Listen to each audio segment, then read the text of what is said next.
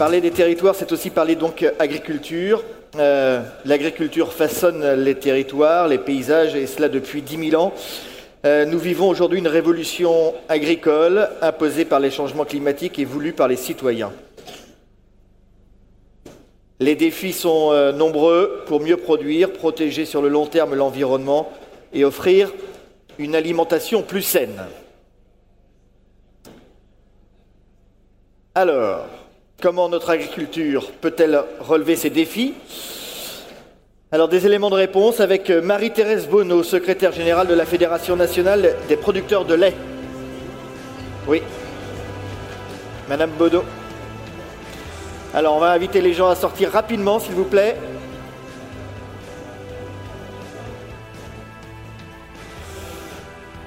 Madame Bonneau. Toujours moment un peu euh, délicat.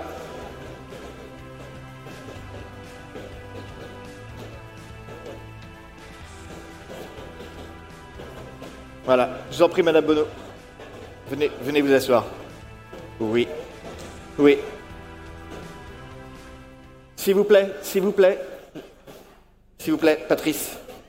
S'il vous plaît, je vais vous demander de soit de rester assis, soit d'évacuer la salle. Non, non, non, non, non, non, non, vous attendez deux minutes.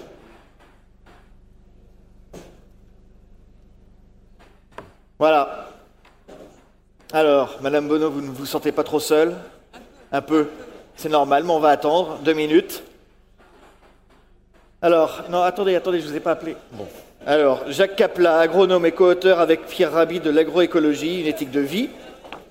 Marc Dufumier, agronome, professeur à AgroParisTech.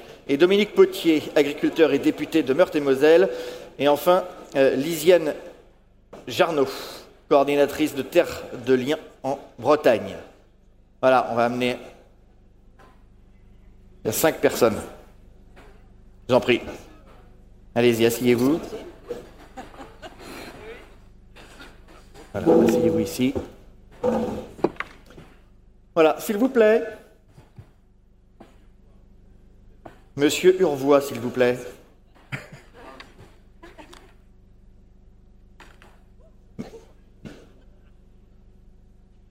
Voilà, on va éteindre les lumières. Elles sont dissipées. Hein. Allez, bonne table ronde. Je compte sur toi, Patrice, pour tenir le chrono. Merci. Bonjour. Les campagnes du Sud se vident. Jamais en France les agriculteurs n'ont été aussi peu nombreux. Et pourtant, en France, comme partout ailleurs dans le monde, d'une certaine façon, l'avenir de la planète repose un peu sur leurs épaules. Faire face aux enjeux alimentaires, nourrir une planète qui devrait compter entre 10 et 11 milliards d'habitants en 2050, contribuer à la lutte contre le réchauffement climatique, c'est un peu de... On, va parler de tout ça ce matin. Alors moi je vais me tourner d'abord vers euh, Dominique Potier. Euh, Elisabeth Borne, ministre de l'écologie, disait euh, hier, le modèle agricole français est arrivé à bout de souffle, il bouscule les nations et enferme les agriculteurs dans une impasse. Alors vous, vous venez de Meurthe-et-Moselle, vous êtes député socialiste, vous avez porté ces questions, vous êtes agriculteur, ou vous avez été agriculteur et vous êtes en cours de transmission de votre exploitation. Vous suiviez de près ces questions.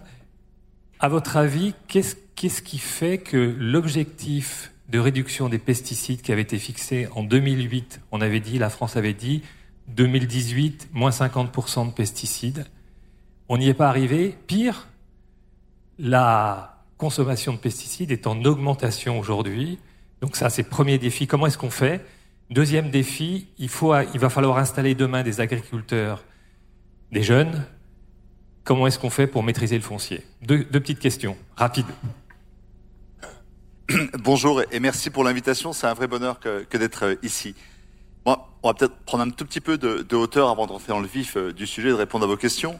J'ai le sentiment qu'on vit aujourd'hui deux fragilités. La fragilité euh, de ce qu'est l'homme, de notre humanité et la fragilité de la planète comme maison commune. J'ai une conviction, c'est qu'on ne sauvera pas l'un sans l'autre.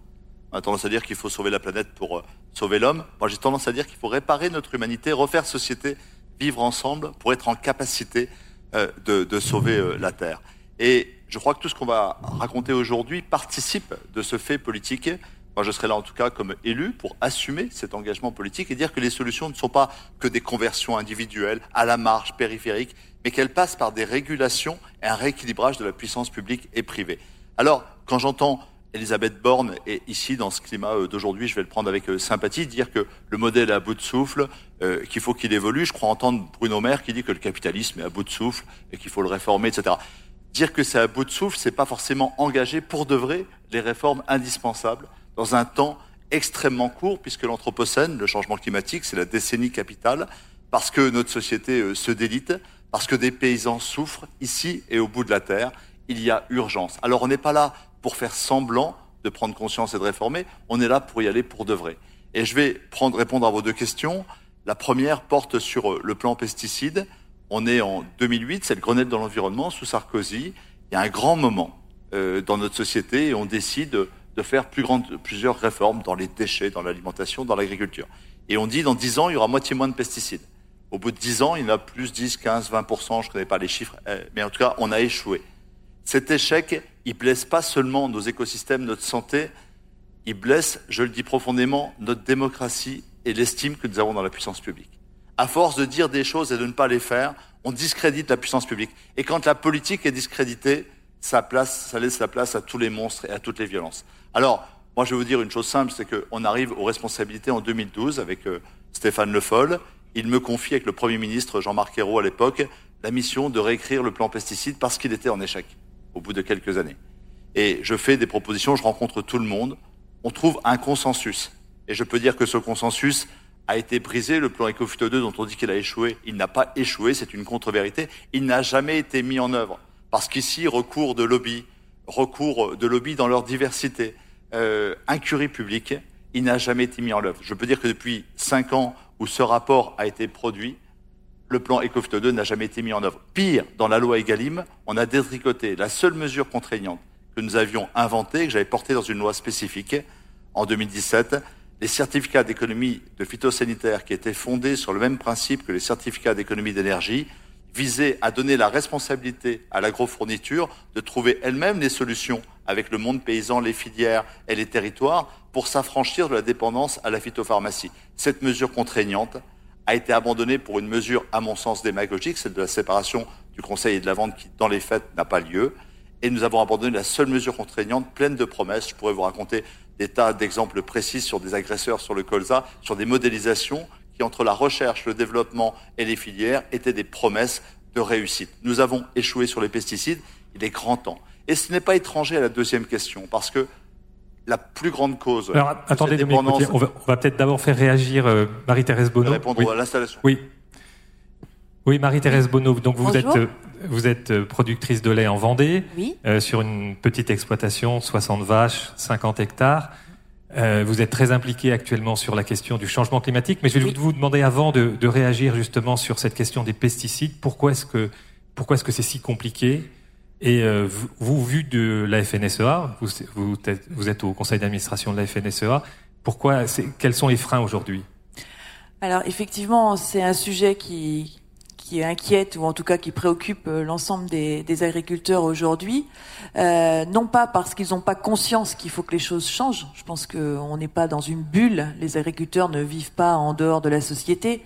C'est, euh, ça a été un petit peu dit par, euh, par Dominique, c'est-à-dire qu'il y a il y a une question de d'injonction dans le sujet, c'est-à-dire que on entend l'intérêt et on y participe dans le sens où on est agriculteur, donc euh, en vivant euh, dans nos territoires et dans nos exploitations, on, on sait euh, qu'il faut qu'on évolue par rapport à ce champ-là. Les choses sont déjà engagées, on a commencé à faire des choses. Effectivement, sans rentrer dans le détail par rapport aux, aux résultats qui, qui ressortent aujourd'hui, il y a des éléments qui sont très perturbateurs par le fait que comme toutes les entreprises, les agriculteurs anticipent la, la fin euh, d'une euh, capacité d'avoir un produit et ils, ils stockent du produit. Enfin, vous voyez, il y a tous ces éléments-là qui perturbent un peu les choses. Mais sans rentrer dans ce genre de détails, moi, ce que je voudrais mettre en avant, c'est que quand on est face à une évolution telle que celle-ci, euh, il faut identifier les enjeux d'une façon très claire. Effectivement, là, je pense que euh, aujourd'hui on y est, mais il faut aussi euh, paramétrer les moyens, la méthode pour aller au résultat. Et le sentiment aujourd'hui des agriculteurs, c'est qu'on veut aller au résultat sans paramétrer la méthode et les moyens qu'on va mettre en œuvre pour y aller. C'est-à-dire que je vais juste prendre un exemple sur ce sujet-là. Euh, prenons l'exemple que tout le monde a en tête, le glyphosate. On arrête le glyphosate. La question de fond, c'est pas qu'on arrête le glyphosate, c'est qu'on trouve des moyens alternatifs de pouvoir gérer l'organisation des cultures et de l'assolement des exploitations. Alors, nous, on a en tête, sans nous rajouter de surplus, si vous voulez, de coûts, ou alors, si on rajoute un surplus de coûts, il faut identifier la façon dont on va le, mettre en, valeur, soit sur le produit, soit sur une autre chose, parce que on reste quand même des entreprises agricoles et tout le monde sait qu'une entreprise agricole aujourd'hui, euh, elle n'a pas une marge de manœuvre de 15, 20, 25% qui lui permet d'absorber elle toute seule ces éléments-là. Donc, sans aller plus loin, moi je pense que là il y a, il y a une problématique et une inquiétude très forte sur euh, le fait qu'on court-circuite complètement euh, ce qui fait la réussite d'une évolution et d'une transition, c'est que on on a bien identifié l'enjeu. C'est euh, c'est de dire on veut sortir des, des, des protections de synthèse euh, de, fa de, façon importante. Et puis un autre, euh, une autre chose qui est assez sensible pour les, agriculteurs, c'est que, en tout cas, on a été, euh, je dirais, formés comme ça. notre notre organisation de, de, de, la ferme, elle se fait sur des éléments euh, euh, techniques et scientifiques. Et que là, euh, ce qui ressort aussi, c'est qu'il y a des éléments techniques et scientifiques, mais il y a aussi des éléments qui court-circuitent ça par rapport à de la parfois de la peur qui est légitime. Moi, je, je remets pas. Mais le problème, c'est qu'on mélange, si vous voulez, des éléments qui sont de l'ordre du scientifique et des éléments qui sont parfois d'ordre beaucoup plus du ressenti. De et, donc là, ça se télescope. Voilà. Je vais demander à votre voisin de, de réagir. Marc Dufumier, vous êtes euh, euh vous, vous, avez succédé à René Dumont et à Marcel Mazoyer à la, à la chaire de développement euh, agricole comparé à AgroParisTech. Vous êtes, vous intervenez dans le monde entier pro, euh, avec la FAO. Est-ce qu'on vit une vraie révolution agricole comparable à celle que les agriculteurs français ont connue dans les années 60 Et comment est-ce qu'on concilie le temps long de l'agriculture avec l'urgence euh, d'urgence des questions posées par les consommateurs et les politiques aujourd'hui?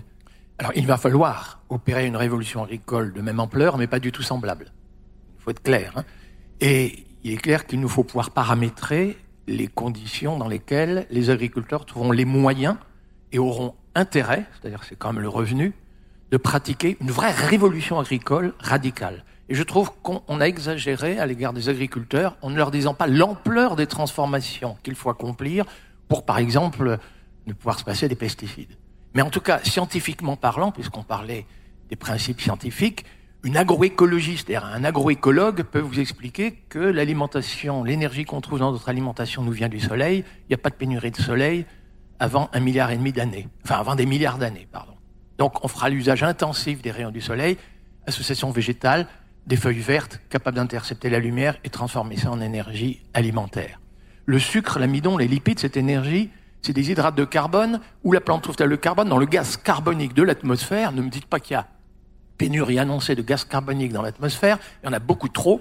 Donc si les agriculteurs peuvent faire un usage intensif et des rayons du soleil, couverture végétale maximale, et de ce carbone, du gaz carbonique, la plante va prendre le carbone, libérer l'oxygène, fabriquer du sucre, de l'amidon, des lipides, de la paille, des racines, et quand ça va se décomposer, séquestrer du carbone dans les sols et fabriquer de l'humus. Alors moi je suis prêt à rémunérer les agriculteurs, on va paramétrer, hein, faudra rémunérer les agriculteurs pour leurs services environnementaux quand c'est séquestrent du carbone. Les protéines avec l'azote de l'air, les éléments minéraux avec les champignons mycorhiziens, les racines profondes en sous-sol, vous l'avez compris, c'est une agriculture hyper diversifiée, hyper résiliente, couverture végétale maximale, association végétale, association agriculture-élevage. C'est une révolution technique.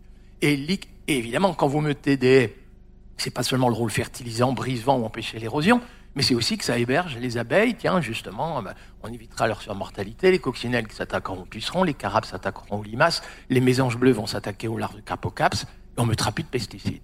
Mais disons-le honnêtement, que du lait, hein, ah, vous connaissez, en Bretagne, vous connaissez l'histoire de la poudre de lait de l'unité de carré, vous savez la fermeture des abattoirs, des abattoirs, et les poulets bas de gamme avec du maïs et du soja, hors truc. Donc même le revenu des agriculteurs va changer parce qu'un jour, on décidera soit de bien rémunérer le produit, pour l'instant c'est le label bio, avec une agriculture certifiée, une certification par Intersparty, et par des services environnementaux, séquestration de carbone ici, pratique des légumineuses pour nous éviter les importations de soja, pour nous éviter les importations d'engrais azotés de synthèse fabriqués avec de l'énergie fossile et moins émetteurs de protoxyde d'azote. Enfin, les solutions, on les connaît, hein, les trèfles, les sainfoins, les lotiers, les, févroles et autres, on les connaît. Mais rémunérons-les, les agriculteurs, quand ils entreprennent cette révolution. et vous verrez, ça ira plus vite. Marc Dufumier en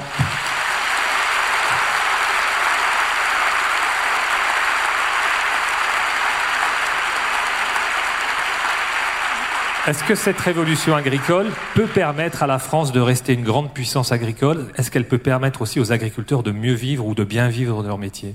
Les deux à la fois, pardon.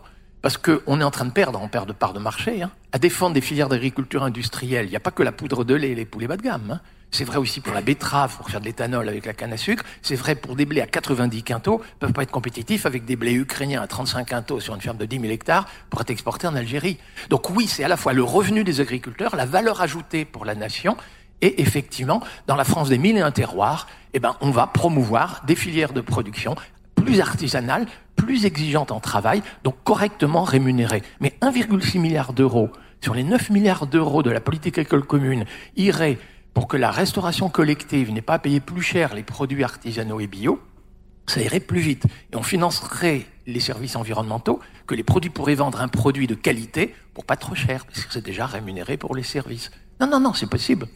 Merci. Je me tourne vers Jacques Capla. Vous êtes... Euh, on a une salle de passionnés. Vous êtes euh, fils d'agriculteur, euh, vous êtes ingénieur agronome. Vous êtes aussi consultant aussi aujourd'hui auprès d'agriculteurs. Euh, qui, comment, comment est-ce que vous, comment est-ce qu'on gère cette transition vers l'agroécologie? Première question. Et deuxième question, qu'est-ce que c'est, ou première question plutôt, c'est quoi l'agroécologie? En fait, l'agroécologie, c'est un terme que j'utilise peu, même si j'ai fait un livre avec Pierre Abic euh, qui abordait ce sujet, mais personnellement, c'est pas un terme que j'utilise beaucoup parce qu'il est très flou aujourd'hui. Et, et, je préfère euh, expliquer ce que vient d'expliquer Marc, c'est-à-dire l'agronomie de fond, c'est-à-dire vers quelle autre agriculture il faut aller, et ensuite on peut commencer à donner des mots derrière.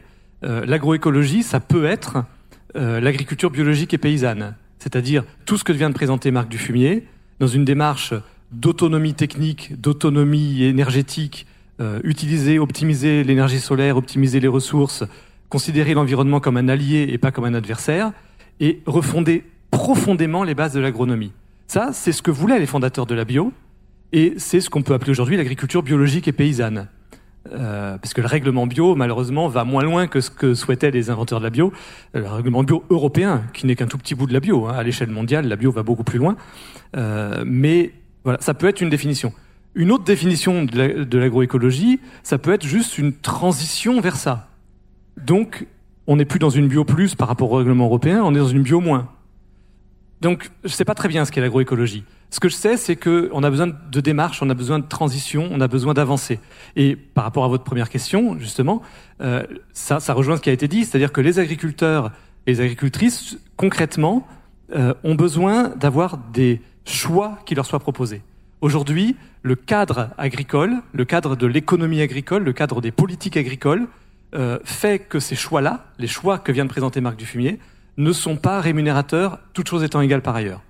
Et la grande question qu'on doit se poser aujourd'hui, c'est comment est-ce qu'on rend ces choix rémunérateurs?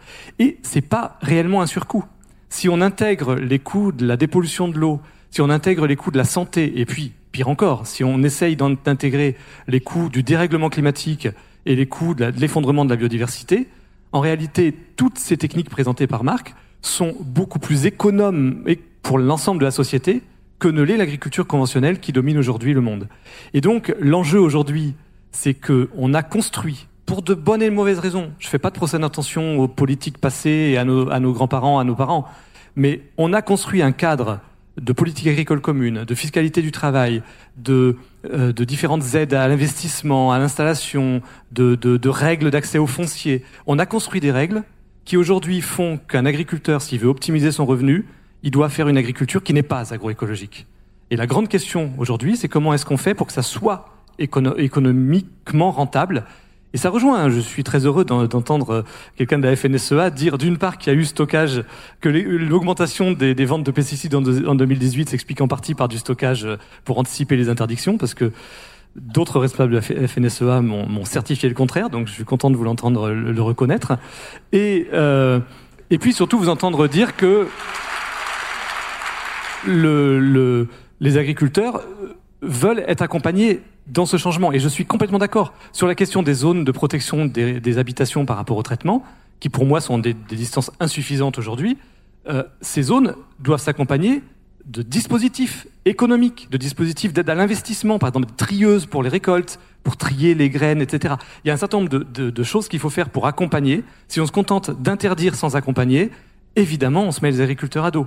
Euh, donc l'accompagnement doit être extrêmement important. Et donc, vraiment, la transition, c'est, pour moi, c'est arriver à donner aux agriculteurs le, la maîtrise de leur changement, c'est-à-dire leur montrer qu'ils ont dans les mains les, moyens de prendre, de faire des choix. Et malheureusement, aujourd'hui, les politiques publiques ne leur laissent pas assez le choix. Marie-Thérèse Bonneau, vous voulez réagir? Et puis ensuite je donnerai la parole à Liliane Jardin. Juste, euh,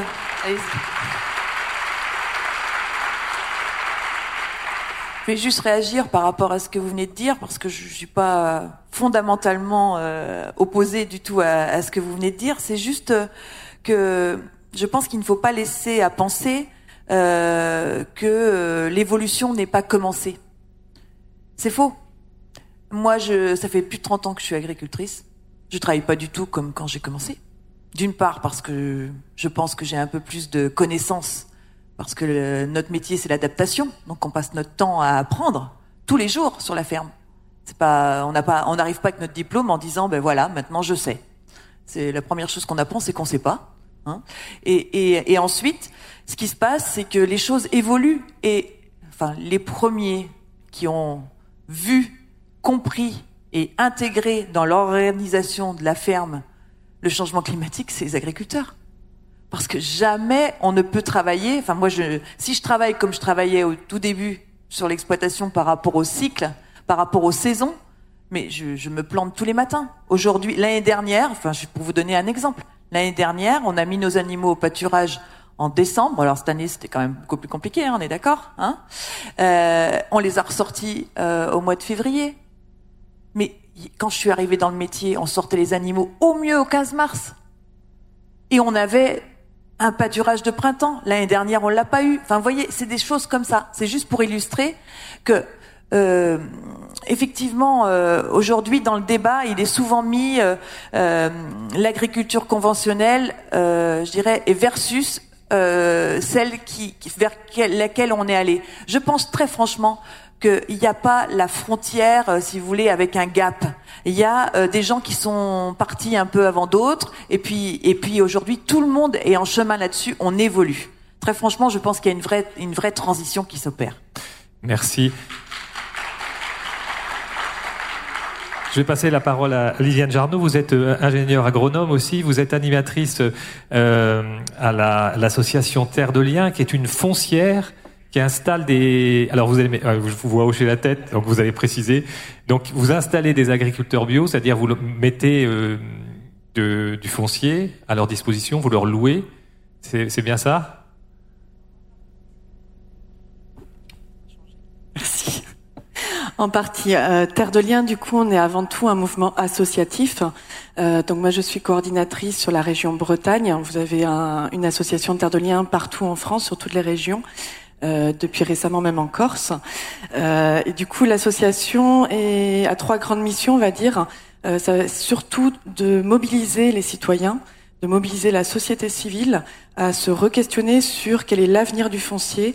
Euh, est-ce que l'avenir du foncier n'est que le rôle des paysans, des structures agricoles, ou est-ce que ça concerne un peu plus de monde? Est-ce que ça peut concerner les citoyens, les élus, les territoires? C'est vraiment la base de Terre de Liens euh, qui part des constats hein, de l'agrandissement euh, des fermes. Aujourd'hui, en Bretagne, vous rencontrez des fermes de plus de 1000 hectares. Est-ce que c'est ce qu'on veut pour l'avenir de la Bretagne ou est-ce qu'on préfère avoir 100 fermes de 10, 15, 50 hectares? Euh, Vous avez de l'artificialisation, hein, 200 fermes par semaine disparues en France. 3800 hectares euh, en Bretagne chaque année. l'île de Saint par semaine. Euh, vous avez de la rétention foncière qui vont créer des friches. Euh, donc de tous ces constats, on se rend compte que les paysans ont de plus en plus de difficultés d'accès à la terre pour s'installer, notamment quand ils sont sur des systèmes d'agroécologie, de bio, non issus du milieu agricole, sur des profils qui ne sont pas encore connus, qui vont être un petit peu moins connus au niveau des banques, des structures agricoles. Euh, là, on peut avoir des personnes qui vont chercher du foncier pendant 3, 4, 5, 7 ans. Aux portes de Rennes, là, on a un paysan qui, un paysan boulanger, qui a mis 7 ans pour trouver des terres agricoles. Donc voilà, l'association va venir aussi en soutien stratégique, conseil auprès de ces personnes, et on peut aller jusqu'à de l'achat foncier. Donc là-dessus, on a différents outils euh, juridiques. Euh, donc par exemple, on peut travailler sur des groupements fonciers agricoles. Hein, vous en avez autour de Rennes, euh, des, petites structures très locales. On va proposer à tout un chacun de venir mettre 100, 200, 300 euros et de collectiviser, d'avoir une gestion avec 50, 60 citoyens qui vont être propriétaires de cette ferme. Et le paysan aura du coup plus d'autonomie euh, financière pour investir les bons outils, pour retravailler son programme euh, et plus de contact aussi aux citoyens. Merci. Dominique Potier, justement, cette question du foncier. Il y a eu cette, cette idée pendant euh, peut-être une trentaine d'années qu'il fallait que c'était un peu la course à l'agrandissement, que plus l'exploitation était grande et plus il y avait une chance de dégager un revenu correct. On voit, on voit bien un peu les, les, les limites de, de cette course à l'agrandissement aujourd'hui. Il y a le gaspillage des terres. Et puis il y a la nécessité, on le voit dans les années qui viennent, d'installer des jeunes, donc d'installer des jeunes sur des exploitations, euh, sur des exploitations qui doivent être rentables. Qu'est-ce qui doit changer dans la législation foncière aujourd'hui en France? Si vous permettez juste un rebond sur les, propos précédents. Encore une fois, la question, c'est celle de, de l'action politique par rapport à des propos qu'on partage assez volontiers ici et que nous portent les deux agronomes qui nous décrivent une agronomie de fond. Moi, je pense qu'on a besoin d'un langage commun, celui de la bio je suis paysan bio depuis avant que ce soit la mode, hein, depuis très, depuis trois décennies, euh, en collectif, en ayant partagé une ferme qui aurait pu être céréalière et qui est en polyculture élevage diversifié avec euh, jusqu'à quatre euh, actifs, là où il y en aurait eu un dans un système plus industriel et plus classique. Donc euh, je parle un peu d'expérience. Cette bio, elle n'est plus adaptée dans son cahier des charges aux défis contemporains. Ni celui du partage de la valeur, la dimension sociale et du partage de la valeur n'apparaît pas dans le cahier des charges. Et la question de son rapport au carbone, euh, et à la consommation d'énergie n'est également pas prise en compte. Et ça nous donne aujourd'hui une bio qui parfois peut être totalement euh, en dérive par rapport aux objectifs des fondateurs.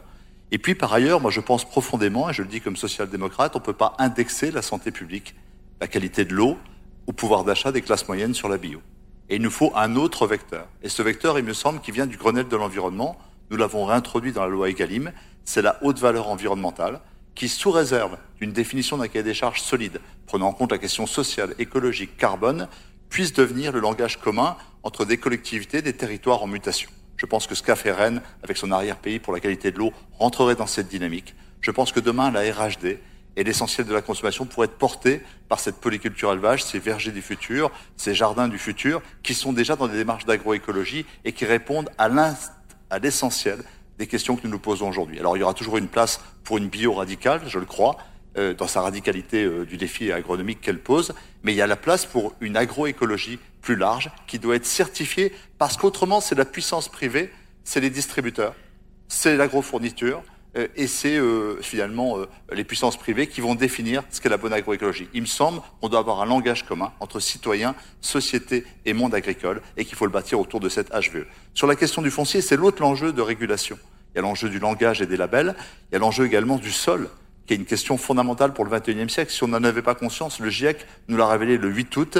Il faut écouter Valérie Masson-Delmotte et tous ses pairs nous dire que le sol est un quart à un quart de la solution au problème de la résilience climatique. Elle porte non seulement le sol, la question de la souveraineté de la sécurité alimentaire, elle pose la question de la biodiversité, l'essentiel est sous nos pieds, il n'est pas au-dessus du sol, mais elle pose aussi la question de la résilience climatique. Et cette question du sol, qui, à la Révolution française, est devenue un affranchissement euh, de la servitude par la propriété des paysans, qui est devenue, après-guerre, avec euh, Tanguy Prigand, avec euh, Edgar Pisani, euh, la priorité à l'entrepreneur pour nourrir le monde, pour nourrir euh, la France, aujourd'hui et à la veille d'une troisième révolution. Il faut que nous le considérions comme un commun.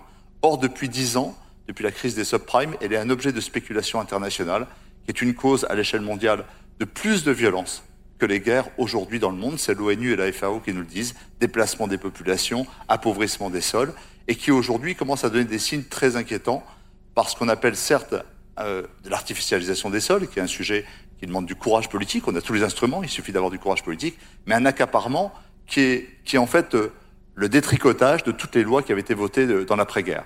Phénomène sociétaire, phénomène de, de travail à façon, qui de façon exponentielle sont en train de défigurer nos paysages. On est en train de passer d'une agriculture à taille humaine à une agriculture de firme par un dévoiement de la loi.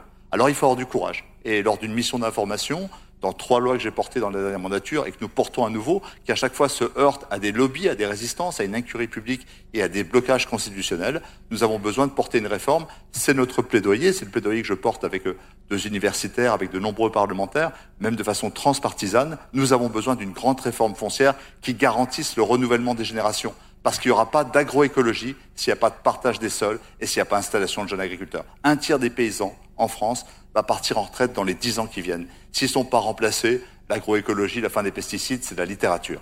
Il nous faut des paysans nombreux qui engagent une agriculture à valeur ajoutée économique, sociale et environnementale. Le partage du sol est la clé d'une nouvelle prospérité.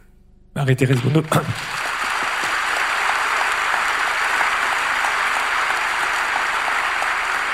Je vais vous, je vais vous demander de réagir. Alors, euh, d'abord sur le et puis ensuite Marc Dufumier. Euh, d'abord sur ce label euh, HVE haute valeur environnementale. Est-ce que c'est pas, est-ce que ce serait pas finalement une façon de réconcilier aussi euh, les agriculteurs dans leur diversité? Mais si vous voulez, le, le label HVE, effectivement, nous, on est engagés dedans. Les agriculteurs sont engagés, ils sont même en train de regarder comment ils vont pouvoir euh, franchir les différents euh, euh, les différentes étapes qui vont permettre de pouvoir valider et certifier. Et je pense qu'il y a une chose qui est aujourd'hui importante à, regarder, c'est que Enfin, je l'ai évoqué un petit peu tout à l'heure, mais je vais le développer d'une autre manière. Nous, on a été, si vous voulez, formés, ma génération, pour produire. On était des producteurs. Et d'ailleurs, on se définissait comme ça. C'est-à-dire que quand on se présente, on se présente en tant que producteur. Producteur de lait, producteur de betterave, producteur... Et euh, il y a des choses qui ont évolué dans notre espace. C'est que euh, on n'est plus tout seul dans l'espace rural.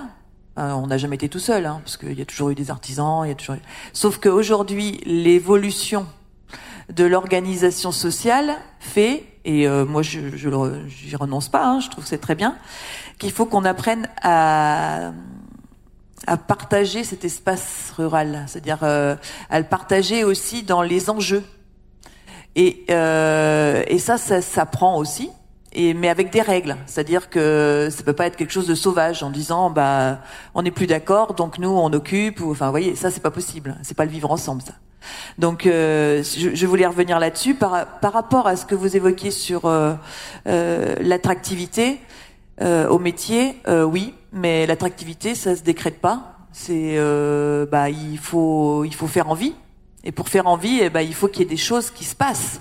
C'est-à-dire qu'on peut pas se retrouver dans une situation où on aurait, je, je vais exagérer exprès, on aurait des agriculteurs qui auraient des médailles parce que ils sont très bons en faisant euh, ce qu'on leur demande, c'est-à-dire euh, euh, d'avoir une, agriculture très résiliente, mais qu'ils auraient zéro vie sociale. C'est pas possible. C'est c'est le c'est le, le, le, le fait d'avoir un équilibre entre les piliers, c'est-à-dire le social, avoir une vie euh, dans le monde dans lequel on, est et ne pas être complètement exclu, de pouvoir avoir un effet sur l'environnement qui soit euh, bénéfique euh, et apporter ses enjeux là-dessus, et puis quand même faire un peu d'économie, parce que autrement les deux autres ne, ne fonctionnent pas. Donc il y a quand même un intérêt à, travailler ces sujets-là et à ne pas être justement dans le quelque chose de trop caricatural des deux côtés. Euh, Lisiane Jarno, vous voulez Oui, puis, euh, euh, Jacques Capla, et puis en plus après euh, Lisiane Jarno. Voilà. Bon, donc euh, oui, alors pour, pour revenir en, en deux mots, d'abord sur, sur HVE, bon, j'ai déjà eu l'occasion très rapidement d'évoquer avec Dominique Potier, et il faudra qu'on en rediscute, euh, parce que bon, j'avais participé il y a une, presque 20 ans aux premières discussions autour de, de ce projet d'HVE, et, et il y a vraiment pour moi un vrai problème si cette euh, démarche enfin, consiste à donner aux agriculteurs une sorte de voie de garage, pouvoir dire on a fait des efforts, on a... euh, on répond à un certain nombre de, de questions, d'enjeux, et on va pas plus loin. Et pour moi, la bio garde un, un rôle extrêmement important. Euh, et d'ailleurs, si le règlement européen est effectivement insuffisant, n'oublions pas que ça n'est qu'un règlement. C'est pas la définition de la bio. La définition de la bio, elle est mondiale. D'ailleurs, dans quelques mois, en septembre, il y aura le congrès mondial de, de, de l'organisation de la fédération bio internationale qui aura lieu à Rennes. Euh, et les règles internationales de la bio vont beaucoup plus loin. Et on peut aller plus loin via, par exemple, des marques comme Biocohérence, euh, comme Nature et Progrès, Déméter, etc. Donc il faut aussi, c'est important de garder un horizon et, et de, de, faire très attention au risque de s'auto-justifier dans une voie de garage. Et puis, sinon, Attends. mais c'est pas, c'est pas impératif, enfin, c'est, c'est pas nécessaire que ça se passe comme ça, mais c'est un risque. Sinon, je voulais, je voulais revenir sur un aspect parce que très vite, parce oui, que je... euh, sur, sur la question de euh, les choix doivent être scientifiques et techniques, etc. À un moment donné, les choix, ils sont euh, enfin, l'agriculture, vous l'avez dit, euh, elle est dans une société. Les agriculteurs, ils vont, ils ont une vie sociale, et l'agriculture, elle est en interaction avec une société. Et c'est l'ensemble de la société qui doit définir les choix agricoles. Et de fait, aujourd'hui, on a construit des choix qui sont des impasses. Je vais donner un exemple. Oui. C'est pour donner, pour montrer comment comment c'est le, le, débat doit être posé. Si on dit les agriculteurs se débrouillent, quand on dit ils peuvent se débrouiller entre eux pour av avancer, dans le cadre où un éleveur de vaches à viande n'a des primes que sur les, les, vaches mères et pas sur les veaux. C'est le cas aujourd'hui. La politique agricole commune donne des primes aux mères et pas aux veaux. Que fait un agriculteur? Ben, Il fait naître des veaux et il les vend ensuite dans des usines d'engraissement en Italie ou maintenant en Pologne, etc.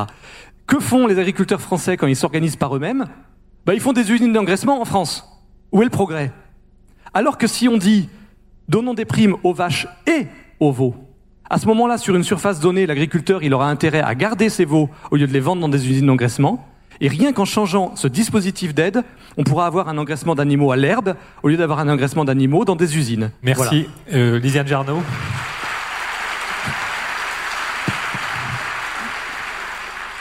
Oui, je voulais juste revenir sur euh, la question aussi de l'enjeu de l'installation de la transmission.